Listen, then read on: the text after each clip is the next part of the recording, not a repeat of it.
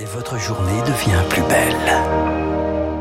Voilà, avant Franck Ferrand, évidemment sur l'antenne de Radio Classique, le journal incontournable d'Augustin pour tout savoir avant de bien démarrer cette journée. De 25 à 50 euros, la consultation au mouvement de grève des médecins libéraux. Aujourd'hui et demain, ils veulent une revalorisation de leurs tarifs pour rendre la, la profession plus attractive.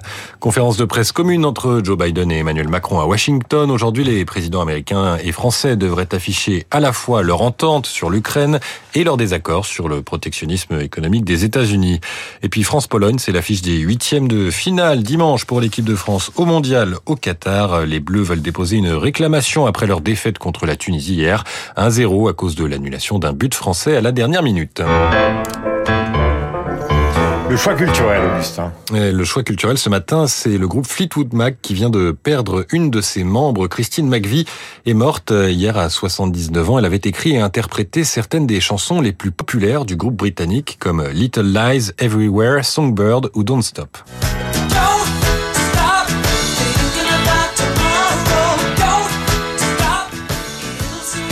Extrait de l'album Remorse en 1977, vendu à plus de 40 millions d'exemplaires. Ça en fait le huitième album le plus populaire de l'histoire de la musique.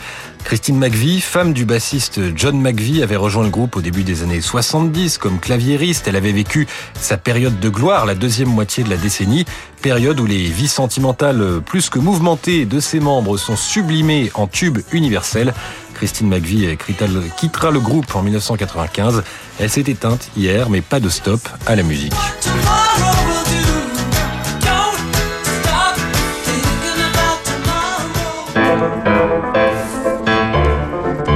On termine avec un point sur les marchés avec Marjorie Ancelot d'Investir le Journal des Finances. Bonjour Marjorie. Comment s'annonce la journée?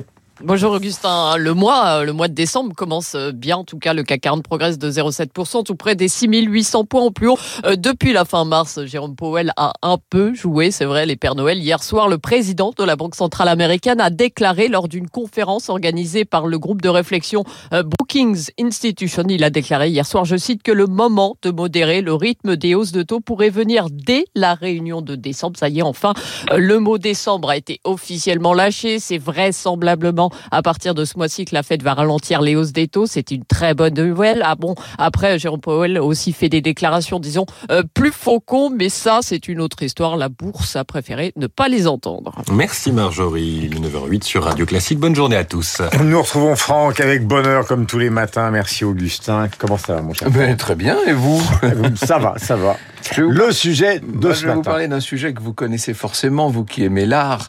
Nous avons tous euh, rêvé un jour ou l'autre sur ce dessin tellement célèbre, sur cette œuvre, mhm. euh, sur cette gravure inoubliable de Dürer qui représente une sorte de rhinocéros caparaçonné. Vous savez, il est extraordinaire. Et eh bien voici le rhinocéros de Dürer.